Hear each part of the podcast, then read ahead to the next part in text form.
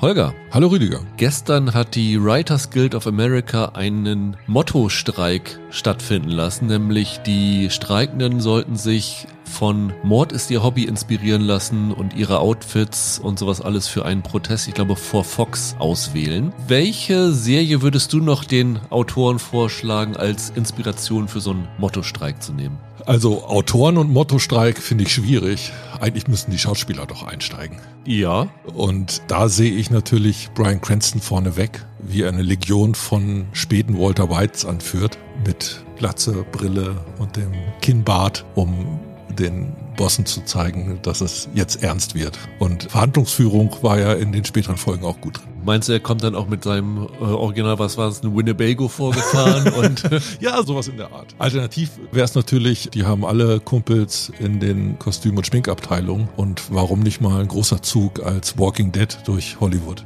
ja. Ne? Also so eine Zombie-Legion. Würde auf jeden Fall für Schlagzeilen sorgen. Ist auf jeden mal. Fall eine, eine Demo, die abgefilmt wird. Ja. Ich glaube, sie haben sich für Jessica Fletcher entschieden. Weil sie alle Strickjacken zu Hause haben.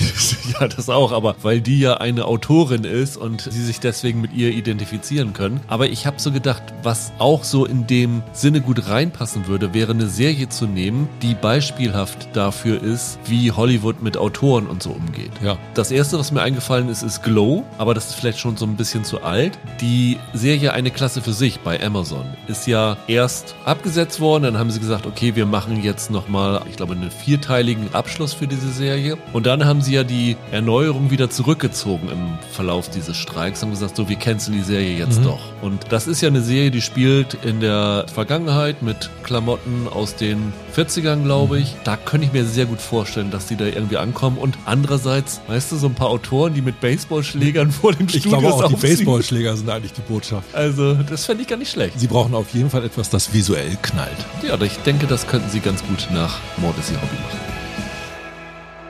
Hallo und herzlich willkommen zu einer neuen Ausgabe von Serienweise. Mein Name ist Rüdiger Meier und ich begrüße ganz herzlich Holger Lübgemann. Einen wunderschönen guten Tag. Ja, wir sind heute zusammengekommen, um über The Continental zu sprechen, ein Spin-off von John Wick oder eher gesagt so ein Prequel von genau, John Wick. Prequel, würde ich sagen. Das jetzt seit heute bei Prime Video verfügbar ist. Da habe ich dich dazu geholt, weil du kennst zumindest drei oder alle vier John Wick-Filme? Nee, den vierten von diesem Jahr habe ich nicht gesehen, die ersten drei schon. Und ich bin völlig ahnungslos. Jedes Mal muss ich sagen, ich habe keine Ahnung davon. Ihr habt irgendwas gelesen oder gesehen oder so. Ja, aber da stelle ich mich gerne mal drum und äh, so können wir wieder mal zwei verschiedene Perspektiven auf diese Serie werfen. Und danach würde ich gerne noch ein bisschen philosophieren über die letzte Staffel von Sex Education, die seit gestern bei Netflix verfügbar ist. Ist das die dritte oder die vierte? Das ist die vierte. Die vierte schon, okay. Und ich habe alles gesehen. Ich habe die Staffeln vorher auch schon gesehen. Du hast da, glaube ich, gar nichts von gesehen und nur am Anfang mal. Ich habe eine Folge reingeguckt, nicht meins. Von daher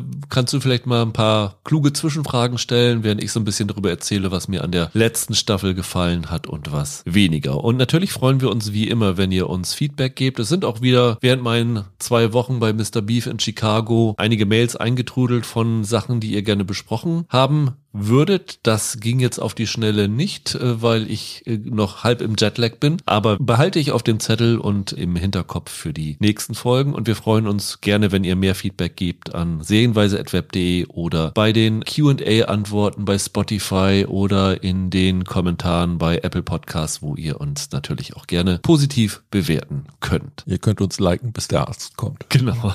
Oder bis Mel Gibson kommt. Der ist so der prominenteste Name in The Continental spielt dort einen Hotelmanager des titelgebenden Hotels. Ganz fiese Socke. Genau, spielt sich quasi selber, weil das ist ja auch nicht ganz unumstritten, dass man Mel Gibson noch Rollen gibt nach seinen rassistischen und antisemitischen und Auslässen und äh, den Vorwürfen von häuslicher Gewalt. Also ist ja keine ganz unumstrittene Figur in Hollywood. Das ist wahr. Und ja, es ist wie gesagt ein Prequel zu John Wick, das seit heute bei Prime Video verfügbar ist. Es sind auch nur drei Folgen, allerdings sind die Folgen relativ lang. Die erste Folge hat 85 Minuten, die zweite hat 79, 79 genau, und die dritte hat knapp über 90 Minuten, weswegen Prime Video das auch im Wochenrhythmus ausstrahlt. Also ihr könnt heute nur die erste Folge bisher sehen. Wir haben schon alle drei Folgen gesehen, halten uns natürlich wie immer daran, nicht mehr zu verraten, als was wir heute schon verfügbar haben. Wir könnten fast darüber diskutieren, ob das überhaupt eine Serie ist, weil es sich manchmal wie eine Filmreihe anfühlt, weil alle drei Folgen eigentlich Filmformat haben. Ja, das ist äh, durchaus diskutierbar. Inszeniert worden sind die Folgen, die erste und die dritte von Albert Hughes, der früher mit seinem Bruder Ellen zusammengearbeitet hat. Mein Lieblingsfilm von den beiden ist From Hell, den fand ich ja ziemlich ganz mhm. gut. Ich glaube, der bekannteste ist immer noch Menace to Society, der Debütfilm von den beiden. Die sind mittlerweile getrennte Wege gegangen und haben sich auch in den letzten Jahren ein bisschen rar gemacht. Der ist jetzt aber hier mal wieder dabei und die mittlere Folge wurde inszeniert von Charlotte Brandström, die zuletzt bei Herr der Ringe, die Ringe der Macht zwei Folgen inszeniert okay. hat. Also so eine etablierte Serien Regisseurin, hat auch Jupiter's Legacy und The Witcher und Man in the High Castle gedreht. Die ist vom Fach. Es ist insofern ein Prequel von John Wick, dass es eine Location aus den Filmen übernimmt und dort die Vorgeschichte erzählt. Also wir sehen hier nicht irgendwie einen jungen John Wick, wie er irgendwie zum Profikiller aufsteigt, sondern es spielt weit davor. Es müsste fast sogar vor seiner Geburt spielen. Also vielleicht hat er noch in Windeln gelegen zu der Zeit, wo es spielt. Also wir haben in der Serie jetzt zwei Zeitebenen. Ja. Es gibt einmal in jeder Folge so eine kleine Einleitung, die 1955 spielt. Genau, im New York oder Brooklyn 1955. 1990. Und wann spielt deiner Meinung nach der Hauptteil? Stand da nur Jahre später oder wird irgendwann eine Jahreszahl? Es stand nur Jahre später, es wird keine Jahreszahl gesagt. Es wird immer in der Beschreibung der Serie angegeben, es würde irgendwann in den 70ern spielen. Ich glaube, sie haben das bewusst vage gehalten. Aber ich habe für mich beschlossen, es spielt im Jahr 1979. Okay, also ich habe wenigstens einmal einen Moment gehabt, wo ich dachte, die Musik ist von später. Ich habe versucht, die Musik nachzuchecken ja. und es gibt irgendwann im Abspann glaube, der zweiten Folge einen Song, der 1979 rausgekommen ist. Okay. Aber der Punkt, warum ich sage, es ist 1979, ja, ist, dass das World Trade Center schon die Antenne drauf hat. Und gut. die Antenne auf das World Trade Center ist erst 1979 gekommen. Also ich die, das zuerst gehört. Genau.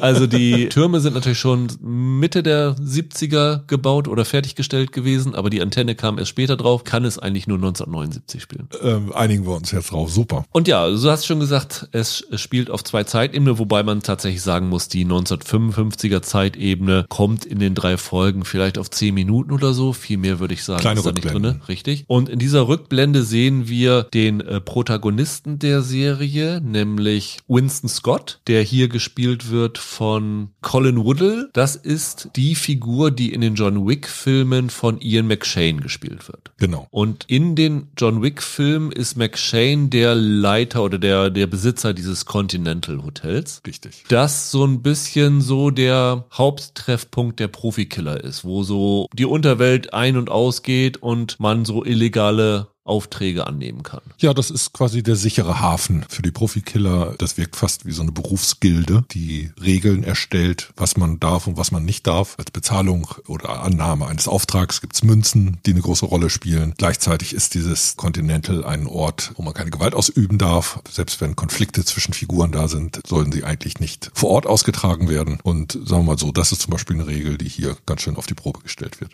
Ja, und in den 1955er Szenen ist der Colin noch ein, ich würde sagen, ungefähr zehnjähriger Junge, der gemeinsam mit seinem Bruder Frankie im Verhörzimmer von der Polizei sitzt. Und dort ist etwas vorgefallen. Also sie haben was getan, was glaube ich in der ersten Folge noch nicht genau spezifiziert wird, was wir erst in den Anfangsszenen der zweiten, dritten Folge sehen, was genau vorgefallen ist. Aber was auf jeden Fall schon rüberkommt, ist, dass der Winston derjenige war, der es getan hat und sein älterer Bruder die Verantwortung dafür übernimmt. Ja, man kann vielleicht sagen, für die Handlung der Serie ist halt wichtig, dass es dieses Brüderpaar gibt. Das ist wiederum, wie soll man sagen, eine Belastung des Brüderpaars Brüderpaars aus der Vergangenheit gibt. Und dann wird irgendwann halt der Motor angeworfen. Also einer der Brüder stiehlt etwas aus dem Continental, diesem Killerhotel und Mel Gibson als Leiter, Cormac heißt, heißt die Figur her, will es unbedingt wiederhaben und um an diesen Bruder ranzukommen, wird dann Druck ausgeübt auf Winston und ab da nehmen die Ereignisse ihren Lauf. Genau, was wir auch noch erfahren, ist, dass in der Zeit zwischen diesen beiden Zeitebenen die beiden Brüder irgendwann unter die Fittiche von dem Cormac genommen wurden. Das heißt, die haben eine persönliche Beziehung zu dem und sind dann aber verschiedene Wege gegangen. Also der Winston ist nach London gegangen und hat dort einen ja, ehrbaren Beruf erlernt, ist äh, reich geworden, kann man sagen, und wird jetzt zurückgeholt. Also er wird tatsächlich aus London entführt und kommt dann wieder in New York zu sich und wird dann von dem äh, Cormac angewiesen, seinen Bruder auszuliefern und ihm sagen, wo der Bruder ist, weil der halt was geklaut hat, was dem Cormac sehr wichtig ist. Ist der wirklich ehrbar geworden? Es wirkte auf mich so ein bisschen, oder? Hat er nicht so, so, so eine Banker-Attitüde? Ja, aber na sagen wir so, ich finde von einem Trickbetrüger ist er kaum zu unterscheiden. Okay, ja, das stimmt. Der ist eher so ein Typ, der mit gezinkten Karten spielt. So habe ich den so ein bisschen äh, abgespeichert. Ja, und dann sind wir bei dem Punkt, wo wir eigentlich nicht viel mehr erzählen dürfen. Es kommt dann aber zu einer Sache, die zum John Wick-Universum passt, nämlich der Winston will dann irgendwann Rache nehmen an dem Cormac und plant die Stürmung des Continental oder plant sozusagen den Comic auszuschalten und das Continental zu übernehmen. Das ist insofern kein Spoiler, weil wir wissen schon von den Filmen, dass der Winston irgendwann das Continental leitet. Also wir erfahren in dieser Serie eigentlich, wie der Winston dahin gekommen ist, in diese Position, die wir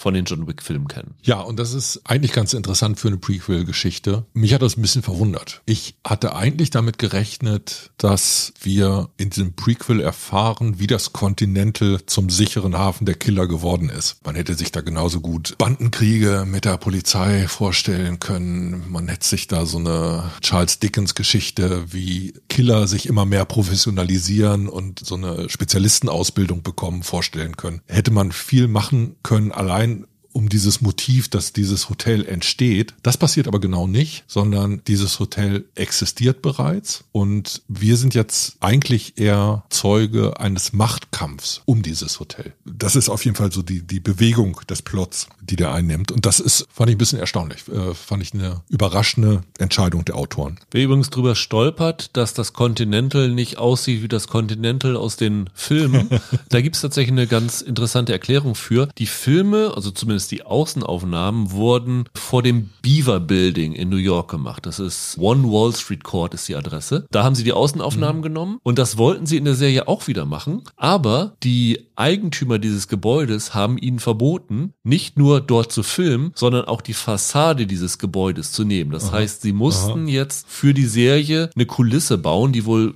ziemlich gigantisch gewesen ist. Also ich glaube 14 Meter hoch und was haben sie gesagt, zwei Footballfelder breit war das Ding und mussten das natürlich so ein bisschen optisch anders gestalten. Also du hast natürlich immer noch diese gerundete Front, so ein bisschen erinnert das an das berühmte Flatiron Building ja, ja, genau. in, in, New York. Aber sie haben halt andere Variationen. Ich glaube, jetzt sind Adler oben drauf und sowas alles. Aber das ist der Grund, warum es nicht mehr so aussieht mhm. wie in den Filmen. Also das war keine bewusste Entscheidung, sondern den Umständen geschuldet. Du hast gerade gesagt, dich überrascht dieser Ansatz von dem Ganzen, also dass man das halt auch hätte anders erzählen können. Positiv überrascht oder negativ überrascht? Da muss man vielleicht erstmal was über John Wick erzählen. Okay, mach das mal, weil da verrätst du mir natürlich auch Neues, weil da, ich weiß nur, dass es irgendwie eine gefeierte Actionreihe ist, aber viel mehr auch nicht. Die John Wick Filme sind meiner Meinung nach ein totaler Überraschungserfolg. Das hat keiner kommen sehen. Und ich meine auch dieser erste, waren das nicht zwei Stuntmen, die den, die den inszeniert haben? Ja, genau. Der federführende Chef von den Filmen ist hier nur noch als Produzent tätig. Mhm. Und ich glaube, sein Effekt oder Stunt-Team wurde hier zum Teil mit eingesetzt. Okay. Also ich fand, dass die für das Publikum stark von Keanu Reeves in dieser Rolle gelebt haben. Das ist halt eine dieser Stars, die hat das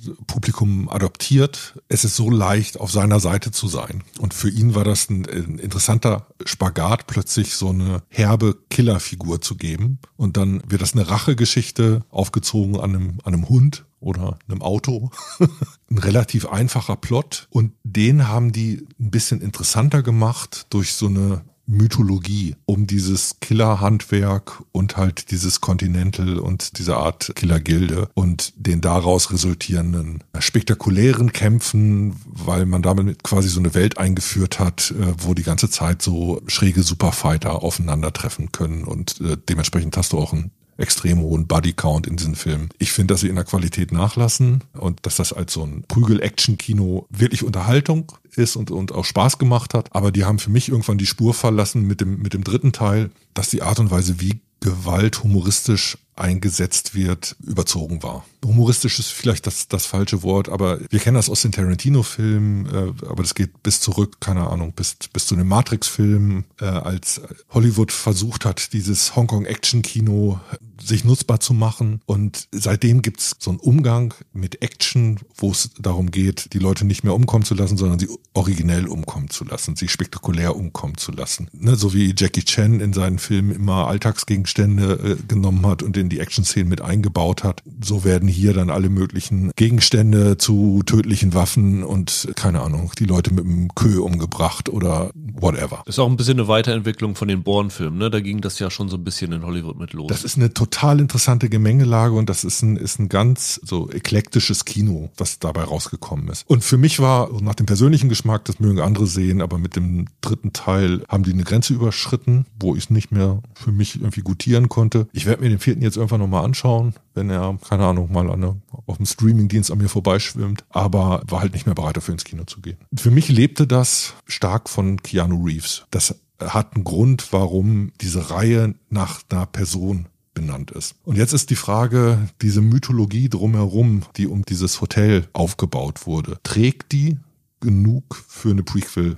Serie oder nicht. Und da bin ich selber immer noch ein bisschen unsicher. Also Leute, die die John Wick Filme nicht gesehen haben, für die ist das, glaube ich, alles erstmal echt ein bisschen undurchsichtig und schwer nachzuvollziehen, was da stattfindet. Ja, kann ich bestätigen. Kann, kannst du so bestätigen? Ja. Okay. Diese Entscheidung kann man ja treffen. Also bei Prequel-Serien ist das ja oft genug, dass äh, Vorwissen bis zu einem gewissen Grad vorausgesetzt wird und Prequel gibt's nur zu Erzählungen, Formaten, Filmen, Serien, die bereits erfolgreich waren. Deshalb kann man durchaus mit einem Maß an Vorwissen beim Publikum rechnen. Aber für mich fehlt so ein bisschen das Aufladen dieser Mythologie nochmal mit einer richtigen Geschichte.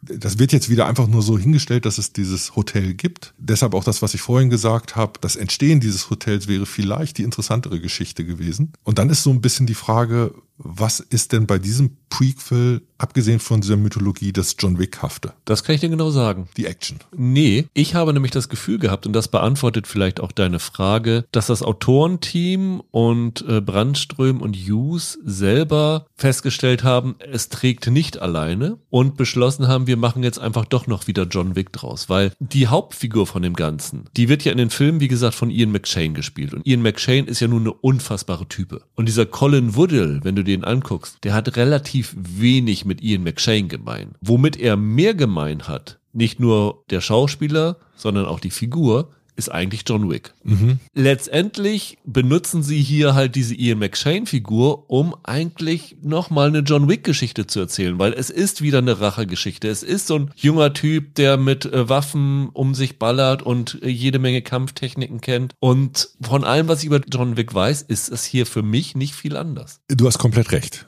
Ich glaube, das ist so. Da muss man dann aber auch sagen, Colin Woodle ist nicht Keanu Reeves. Das stimmt wohl. Und das könnte für viele Zuschauer ein Problem sein. Also ich finde den Typen nicht uninteressant. Du hast ihn jetzt von Anfang an als Hauptfigur genannt und das ist ja auch so für die Leute, die allein über den Namen schon wissen, dass er in den John Wick Filmen vorkommen wird. In der ersten Folge ist es aber noch sehr stark so inszeniert, dass das gar nicht so richtig klar ist. Da ist dieses Brüderpaar eigentlich relativ gleichberechtigt nebeneinander und da haben sie genau diesen, wie soll man sagen, diesen Kunstgriff, von dem du gerade sprichst, noch nicht ausgespielt, sondern in der Hinterhand. Und dann ist halt die Frage, funktioniert das vom Start her? Und da muss man sagen, womit sie das füllen, ist halt zum einen so eine Action-Ästhetik, nämlich genau das, was ich, was ich vorhin gesagt habe, dass die Art und Weise, wie hier mit Gewalt, Prügeleien, Schießereien umgegangen wird, versucht nah dran zu sein an diesem übertrieben getünchten Bild, wie wir es aus John Wick kennen. Und halt an diesem Verweiskosmos, was da alles so drin steckt. Da ist ein, bisschen Spur Noir-Kino drin. Das Ganze ist ganz klar gespeist vom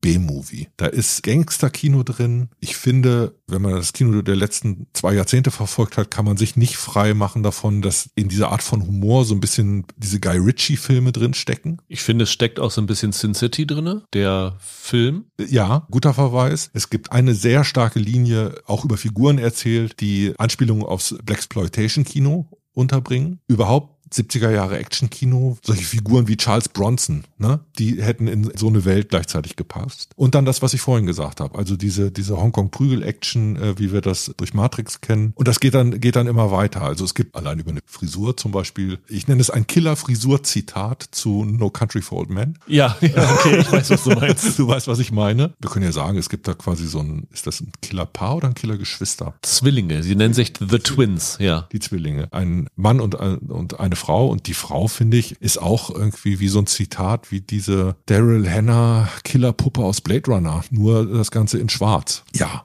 das schmeißen die jetzt alles irgendwie zusammen und versuchen daraus ein schmackhaftes Süppchen zu kochen. Und ich finde, in manchen Momenten gelingt denen das durchaus. Aber ich bin relativ schwer reingekommen. Wenn man aber so ein reines Action-Kino will, sag ich mal, wird man im Laufe dieser Folgen immer mehr befriedigt. Klingt jetzt ein bisschen komisch. Äh, schon so ein bisschen, ein bisschen angefüttert und spätestens in der dritten Folge gibt's dann halt irgendwie so einen äh, wirklich großen, lang anhaltenden Clean-Max, der fast funktioniert wie, wie diese The Raid-Filme zum Beispiel. Ja, es ist so ein bisschen für mich ein Problem gewesen, dass die Serie eigentlich relativ wenig Handlung hat, was auch für die John Wick Filme zutrifft, glaube Ja, ich. ja. Aber hier hast du mit dieser Serie quasi John Wick 1 bis 3 dabei. Und die einzelnen Folgen selber folgen aber nicht dieser typischen Dreiaktstruktur, die auch John Wick hat. Einführung der Handlung, Zusammenführen der Charaktere, großer Showdown. Das ist ja eigentlich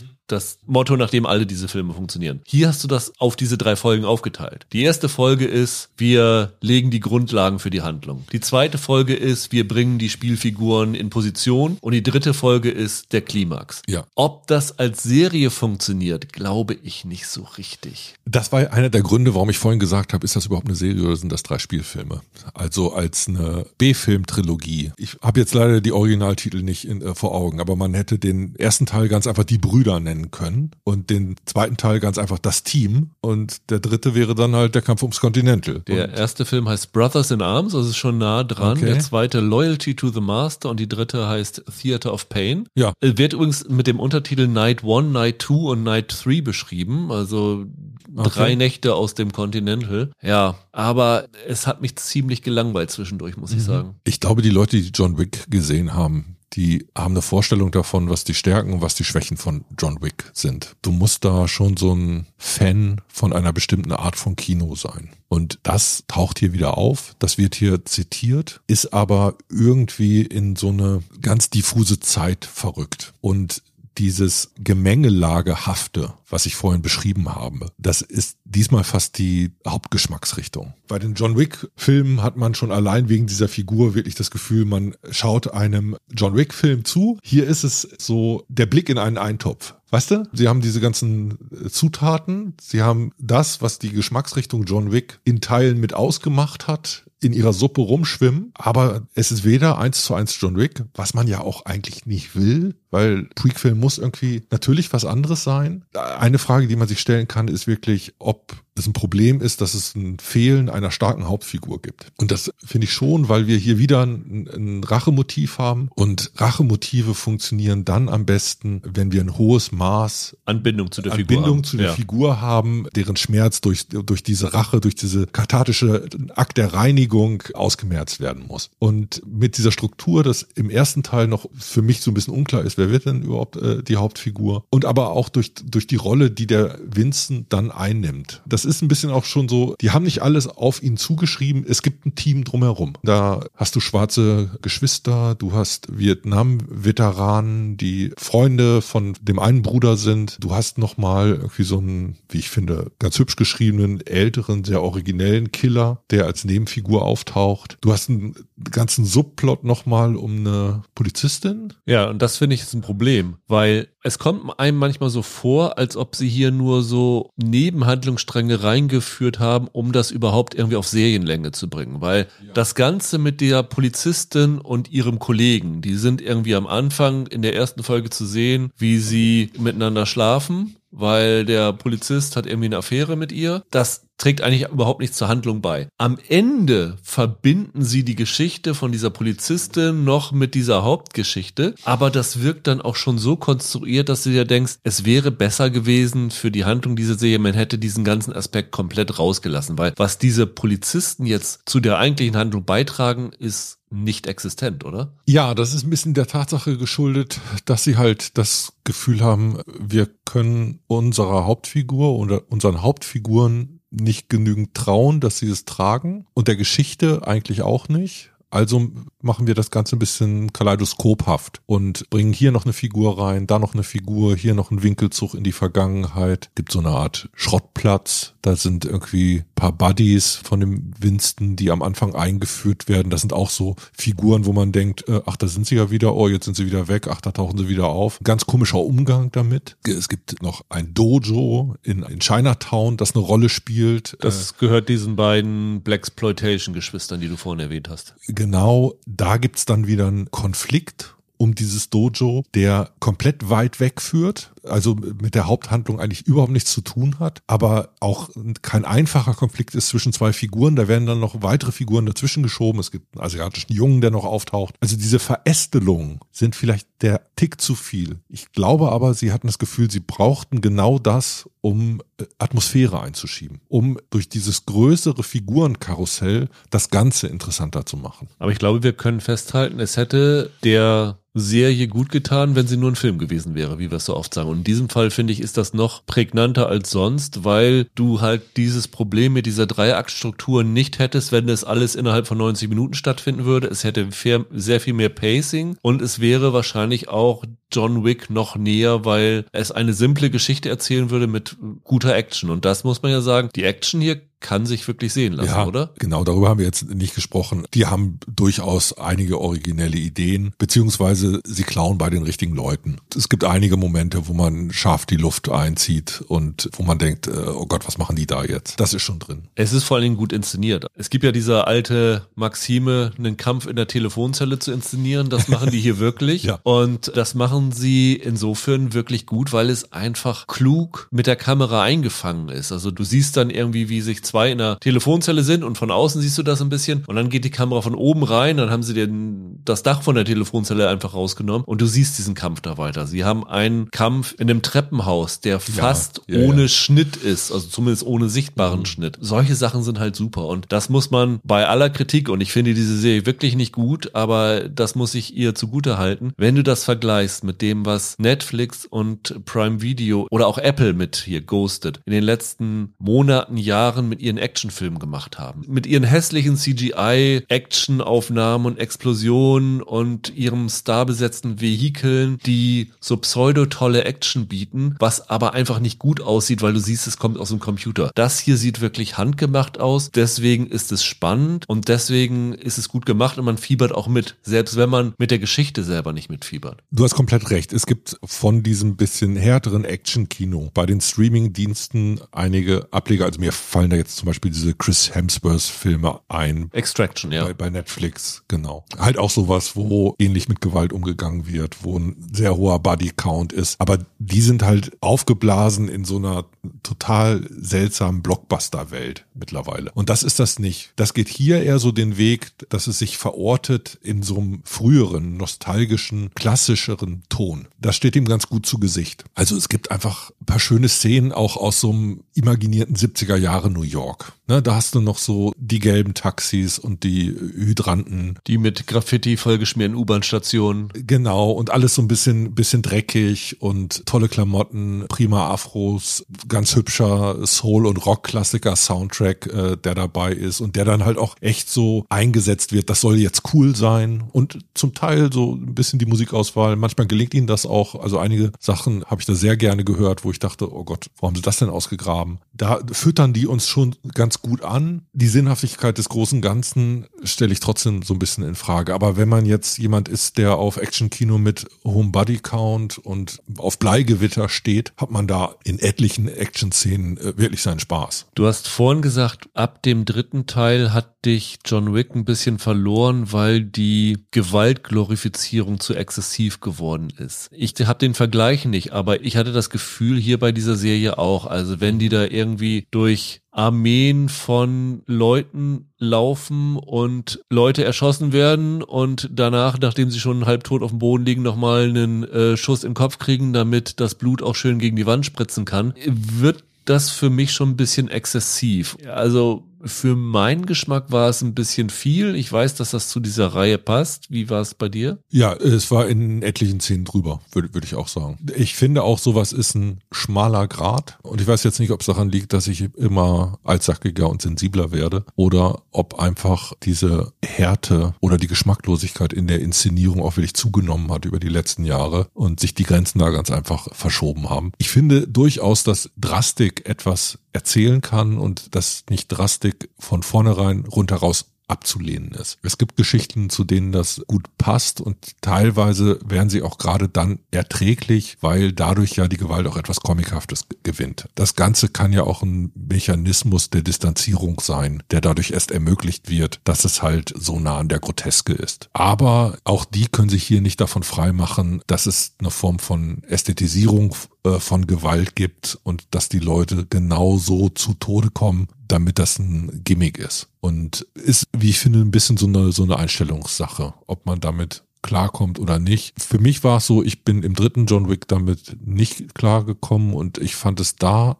noch unangenehmer, als ich es hier jetzt in der Serie fand. Ich habe in der Serie zum Beispiel überhaupt kein Problem damit, wenn in diesen wirklich guten Faustfights tatsächlich Leute zu Tode kommen oder da auch mal das Blut spritzt oder so. Aber dieses, wir ballern uns mit einer Knarre durch die Gegend und lassen die äh, Kugel direkt in den Kopf knallen. Also gibt es dann auch irgendwie so mhm. Scharfschützen, die da unterwegs sind und so. Ah, da denke ich mir, nee, das ist irgendwie auch ein bisschen Waffenglorifizierung da drin. Das ist irgendwie nicht so mein meins. Also da habe ich so ein bisschen Probleme mit, aber für mich das größere Problem an der Serie ist einfach, dass die Geschichte nicht in Gang kommt und mit 265, 260 Minuten zu sehr ausgewälzt ist. Und die hat gute Momente. Ich finde zum Beispiel auch, den haben wir noch gar nicht erwähnt, Ayomide Adegun spielt Jerome. Das ist derjenige, der in den John Wick Filmen von Lance Reddick gespielt wird, also der Hotelmanager. Ja, genau. Genommen, ne? Oder und hier ist er die rechte Hand von der Mel Gibson Figur. Ja. Den fand ich eigentlich sehr erfrischend hier. Also da konnte ich mir auch gut vorstellen, dass das später mal diese Lance Reddick-Figur wird. Hat mir sehr, sehr gut gefallen. Ich weiß nicht, das ist für mich so eine der positiven Erscheinungen der Serie gewesen. Ja,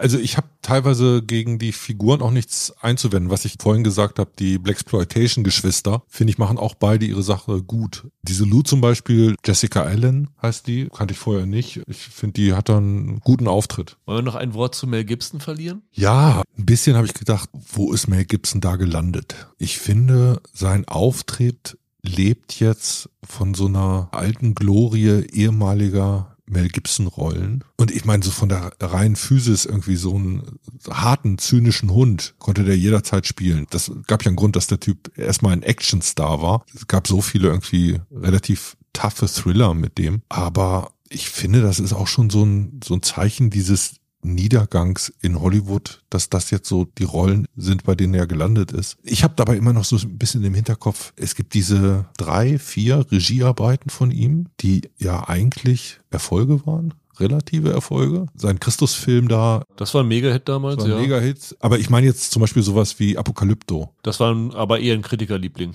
Ja, kann sein. Okay, aber das war zum Beispiel, so falsch er auch in der Darstellung der Mayas ist, aber das, das war irgendwie handwerklich tolles Actionkino. Und ich frage mich, warum der Typ jetzt nicht einfach solche Filme dreht, statt da jetzt irgendwie den alten zynischen Gangsterboss zu geben. Weil ihn keiner mehr finanzieren will. Da würde ich mal von ausgehen. Die Pat hat doch selbst. Ja, wenn er sich ja. da selber finanziell ja, gut verheben will vielleicht. Aber man muss auch sagen, das, was er hier spielt, mehr als fünf Drehtage kann er eigentlich nicht gehabt haben. Also das ist nicht wirklich viel, oder? Von der Größe der Rolle würde ich schon sagen, dass er so an 4, 5, 6 im Cast kommt, was, den, was die Textmenge angeht. Ja, aber das liegt auch nur daran, weil die anderen halt ganz kleine Figuren sind. Ne? Also ja. es gibt halt keine so großen Figuren. Aber man wundert sich, wie lange er off-camera ist in den Folgen. Also wenn du das zusammenzählst, ich weiß nicht, ob du auf mehr als 10 bis 15 Minuten kommst. Naja, also das ist ja immer so, wenn du in Anführungszeichen ehemalige Stars hast, sind die irgendwann an dem Punkt in ihrer Karriere, wo du dich wunderst, wie klein ihre Rollen sind. Also ein Cameo ist es jetzt nicht, aber es ist gleichzeitig eine Rolle und es ist ein Drehbuch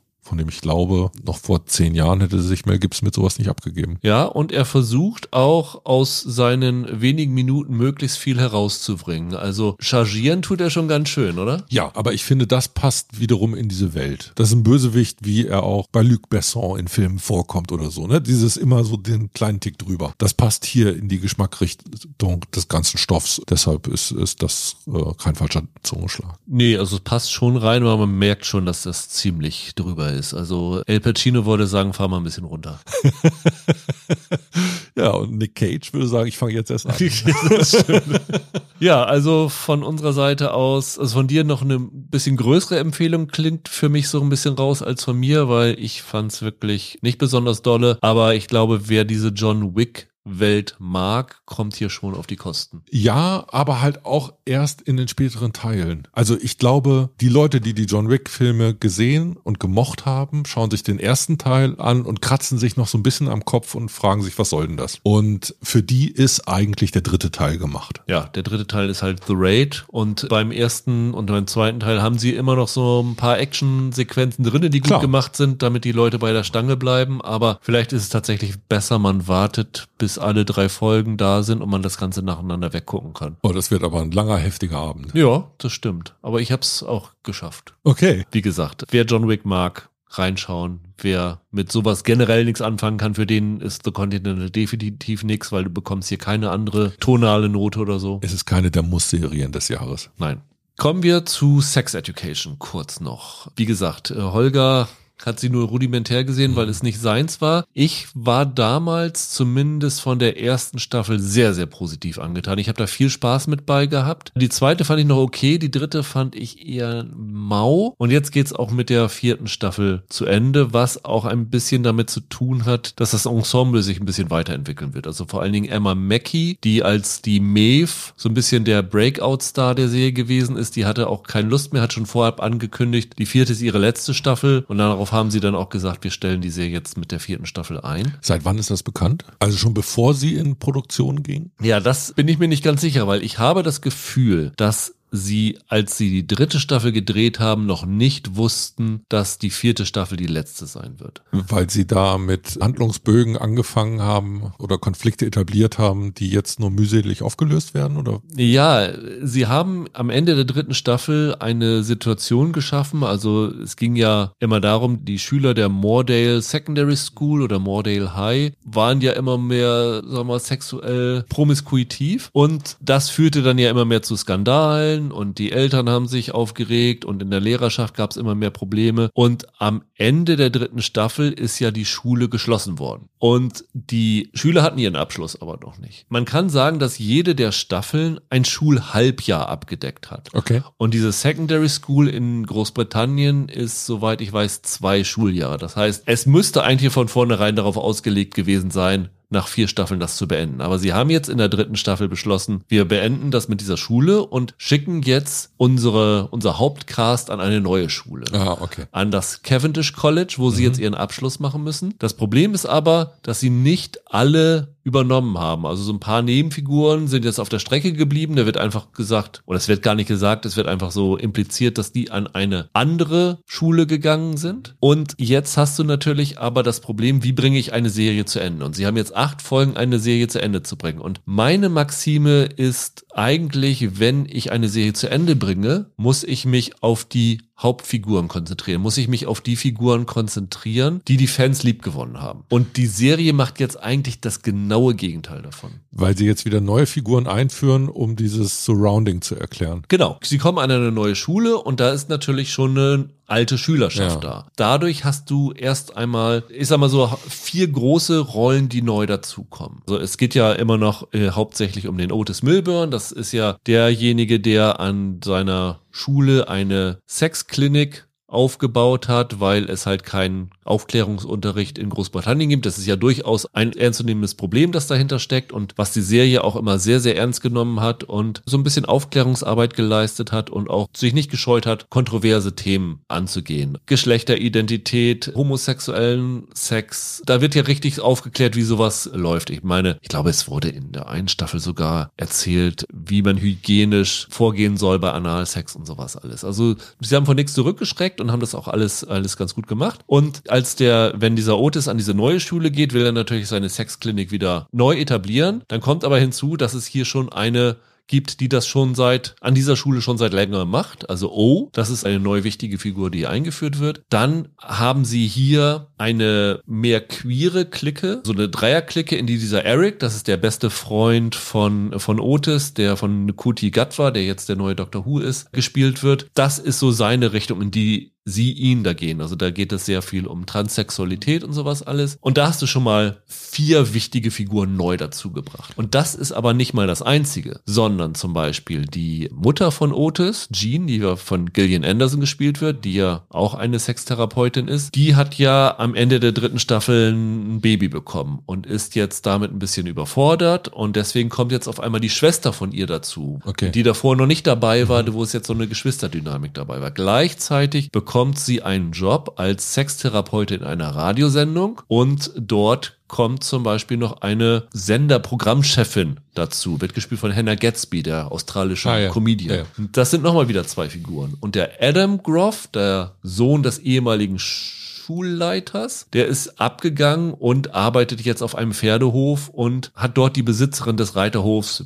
die er sich so ein bisschen verliebt und sowas alles, da hast du nochmal eine Figur dabei. Das heißt, du fügst unfassbar viele Figuren für acht abschließende Folgen ein und reißt die Hauptfiguren komplett auseinander. Die Maeve, die Freundin von Otis, ist mittlerweile in den USA für ein Stipendium, weil sie äh, Schriftstellerin werden will. Dort ist ihr Mentor Malloy, wird gespielt von Dan Levy aus Schitt's Creek. Also das zerfasert in so viele Richtungen und ist für mich ein vollkommen falscher Angang für ein Serienfinale. Für mich klingt das auch eher so, als ob die eigentlich einen neuen Bogen anfangen wollten. Wie sind denn die letzten Folge oder wie ist denn der, der eigentliche Abschluss? Ich würde es mal so sagen. Ich finde die Staffel an sich ein absolutes Desaster. Okay. Für mich funktioniert das hinten und vorne nicht. Wie sie es am Ende dann verabschieden, ist durchaus okay. Ja. Also da kann man schon sagen, ich gehe halbwegs zufrieden damit raus, weil man ja irgendwie will, dass es für die Figuren ein rundes Ende gibt, was nicht unbedingt immer heißen muss, es muss ein Happy End geben. Mhm. Also mhm. auch Breaking Bad hat ein rundes mhm. Ende zum Beispiel gehabt, auch mhm. wenn es kein Happy, Happy End gab. Aber der Weg dahin ist so fragwürdig und ich habe jetzt ein Interview mit Laurie Nunn, der Showrunnerin, gesehen und alles, was sie sagt, ist total ehrbar, was sie hier mit der vierten Staffel versucht haben. Und das ist auch deutlich sichtbar. Also ich habe jetzt eben schon über diese Clique gesprochen, dieser zumindest zwei Transsexuellen dabei. Sie hat gesagt, dadurch, dass es im Moment in den Medien und in der Gesellschaft so viel Hass gegen Transsexuelle gibt, war das für sie ein wichtiges Anliegen, dieses Thema in dieser Staffel aufzugreifen. Und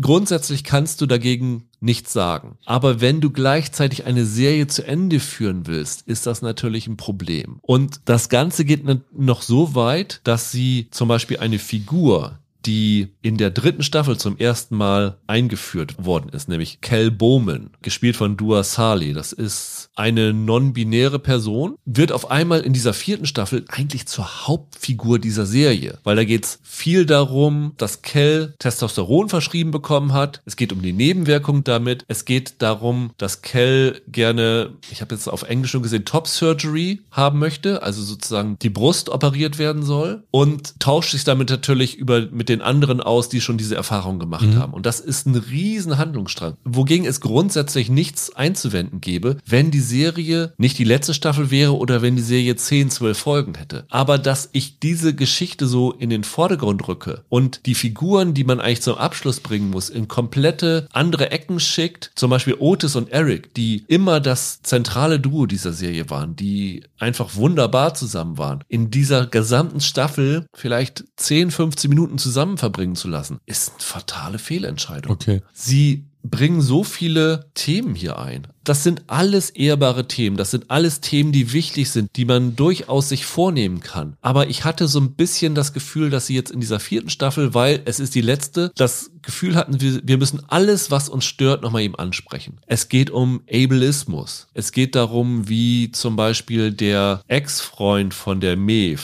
Isaac, der im Rollstuhl sitzt. Da geht es irgendwie darum, dass der Lift immer in dieser Schule kaputt ist. Und dann geht es wirklich eine Folge, die sich nur darum dreht, wie in dieser Schule, die nach außen hin total progressiv ist und das ist so eine Heiti-Teiti-Schule. Also das kannst du dir nicht vorstellen. Alle sind nett zueinander. Das ist der komplette Gegenentwurf zu dieser alten Schule, dass dort solche Sachen komplett ignoriert werden. Da mhm. ist dann zum Beispiel auch eine gehörlose Schülerin, wo es dann darum geht, dass die sich nicht darum kümmern, dass sie im Unterricht mitkommt, dass sie nicht Rücksicht darauf nehmen. Die Lehrerin hat dann irgendwie ein Mikrofon und schreit dann trotzdem rein, um damit sie das irgendwie mitbekommt und so. Es ist irgendwie alles seltsam und das wird hier total in den Vordergrund gestellt. Und was eine komplette Abkehr von den ersten Staffeln von Sex Education ist, ist, sie haben das nie mit erhobenem Zeigefinger bisher gemacht. Sie ja. haben immer wichtige Themen erzählt und haben das einfach hingestellt und dich als Zuschauer selber bewerten lassen. Hier hast du ganz oft das Gefühl, dass sie aggressiv mit einem erhobenen Zeigefinger, gerade diese Ableismus-Folge, geht da ganz anders tonal vor als der Rest der Serie. Und ich verstehe einfach nicht, warum sie das alles so gemacht haben. Also in dem, was ich über diese Serie bisher so gelesen habe, habe ich es eigentlich so verstanden, dass neben dem Interesse an den, an den abgehandelten Topics, die doch sehr stark davon gelebt hat, dass es eine starke Fanbindung zu diesen Hauptfiguren gegeben ja. hat. Wird denn das jetzt noch erfüllt oder wird das sogar bedroht, wenn du sagst, dass zum Beispiel dieses Duo, dessen Chemie ja wohl so gut ist, nur so wenig Screentime bekommt? Das wird komplett bedroht davon, weil die Figuren sind jetzt nicht unwichtig. Also Otis hat immer noch eine wichtige Rolle, aber hat halt jetzt seinen eigenen Plot mit dieser Konkurrenz, mit dieser O. Eric hat seinen eigenen Plot, wo ich auch sagen muss, das ist so ein bisschen problematisch. Äh, da geht es sehr viel darum, dass seine Eltern ja sehr christlich sind und wie er als Homosexueller sich in dieser Kirche nicht wiederfindet. Aber jetzt gleichzeitig bekommt er Visionen von Gott, wo er irgendwie auf eine Mission geschickt wird und so. Also da geht es sehr viel um Religiosität und Kirchenreformation und sowas alles, was mit den Figuren selber nicht viel zu tun hat. Also diese vierte Staffel ist mehr auf die Themen ausgerichtet als auf die Figuren. Und das kannst du nicht machen, wenn du eine Serie zu Ende bringst. Weil da musst du dich extrem auf die Figuren konzentrieren. Das ist das A und O, um ein befriedigendes Ende zu machen. Und in dieser Hinsicht scheitert Sex Education auf voller Linie. Also würdest du erwarten, dass selbst die Zuschauer, die bisher Fans der Serie waren, jetzt wirklich enttäuscht wären von, von dieser vierten Staffel? Ja, weil ich zähle mich dazu zu den ja. Leuten, die Fans sind. Auch wenn ich von der dritten Staffel auch schon enttäuscht ja. gewesen ist. Da gab es ja auch so sehr seltsame Nebenhandlungsstränge, zum Beispiel von dieser Verwaltungsfrau, die da aufgetreten ist, um diese Schule zu überprüfen und so. Die haben sich öfter mal verhoben. Aber selbst wenn sie sich in irgendwelche Richtungen mit Handlungen vergaloppiert haben, hattest du immer noch diese Figuren, denen man gerne zugesehen hat, wie sie miteinander kommunizieren. Und das hast du hier nicht. Die neuen Figuren sind alle nicht schlecht, da sind gute Figuren dabei. Aber du hast über drei Staffeln eine Bindung zu den Figuren und gewisse Erwartungen von der Dynamik zwischen den Figuren aufgebaut. Und die wird hier nicht erfüllt, die wird unterwandert. Und diese neuen Figuren schaffen es nicht, in diesen acht Folgen so eine Bindung aufzubauen. Das hätte als vierte Staffel, wenn es noch fünfte, sechste gegeben hätte, vielleicht durchaus alles funktionieren können. Man hätte vielleicht auch sagen können, okay, Emma Mackey will aussteigen, vielleicht Asa Butterfield hat auch genug. Wir schreiben die beiden aus der Serie raus und machen mit diesen Figuren, die wir hier einbauen, eine neue Serie auf. Durchaus möglich gewesen, wie es wie Friday Night Lights das gemacht hat. Aber das machen sie hier einfach nicht. Also wenn ich dich richtig verstehe, ist dein Rat, wenn ihr Fans von Sex Education seid, lasst euch eure gute Meinung von der Serie nicht dadurch beschädigen, dass ihr auch noch die vierte Staffel guckt. Ich würde sagen, lasst die ersten fünf, sechs Folgen aus und guckt die letzten zwei Folgen vielleicht, weil man will ja schon wissen, wie es dann mit den Figuren zu Ende okay. geht und so. Aber bis dahin ist das echt eine ziemliche Qual. Die Folgen sind auch dieses Mal nicht besonders kurz. Die letzte Folge ist, meine ich, 85 Minuten lang. Die davor sind oft mal so 60 Minuten. Es ist definitiv weniger lustig als die ersten Staffeln. Also es ist nochmal deutlich ernster als die Staffeln zuvor, was grundsätzlich auch okay ist. Es gibt, wie gesagt, ein paar nette Plots. Also zum Beispiel dem Adam Groff kann ich immer mehr abgewinnen. Äh, auch die Geschichte mit seinem Vater und so, die ist ganz, ganz nett erzählt. Aber nee, das reicht für mich nicht. Also ich bin wirklich richtig, richtig enttäuscht von diesem Finale. Okay. Und unter den neuen Figuren gibt's jetzt auch niemanden, der den anderen die Schau stiehlt. Oder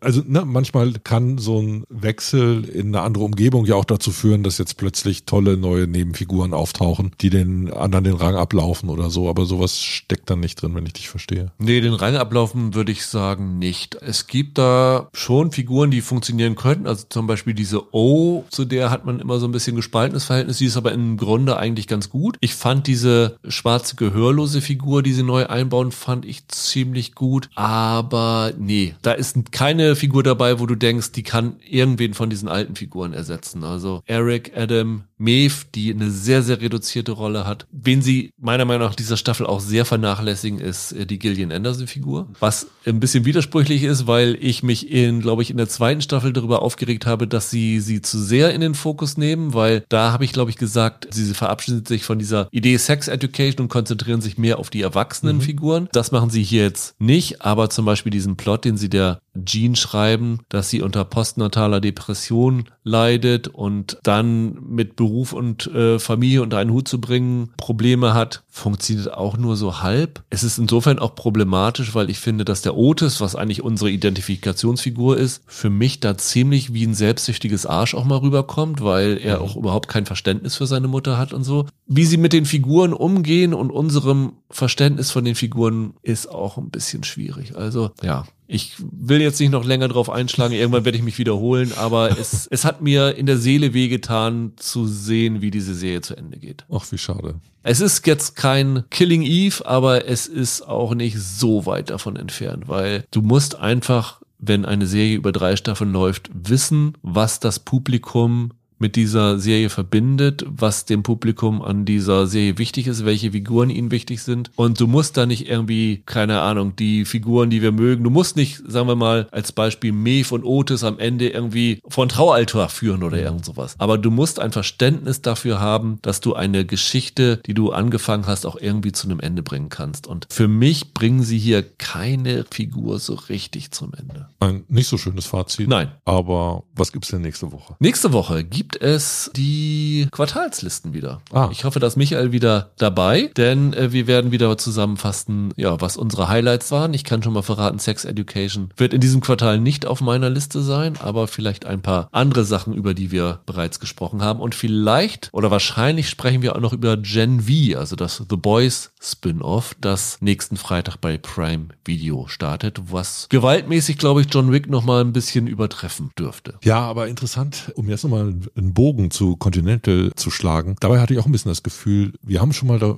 bei The Boys darüber gesprochen, dass es so eine so einen Umgang, einen humorigen Umgang mit Gewalt gibt, mit dem Amazon im Programm ganz gute Erfahrungen gemacht hat. Und vielleicht hatten die auch deshalb ein Interesse daran, dass The Continental bei ihnen läuft. Ne? Passt da total gut rein. Ja. Also tonal auch, ich habe schon ähm, ein paar Folgen von Gen V gesehen. Auch wenn es eine Teenager-Serie ist, hebt sich nicht besonders von The Boys ab. Also das geht immer noch in die gleiche Richtung. Also es hält sich, hält sich nicht zurück. Aber mehr darüber nächste Woche. So, ich bin gespannt. Klappe zu. Bis dahin, habt ein schönes Wochenende. Bleibt gesund. Macht's gut. Ciao, ciao. Tschüss.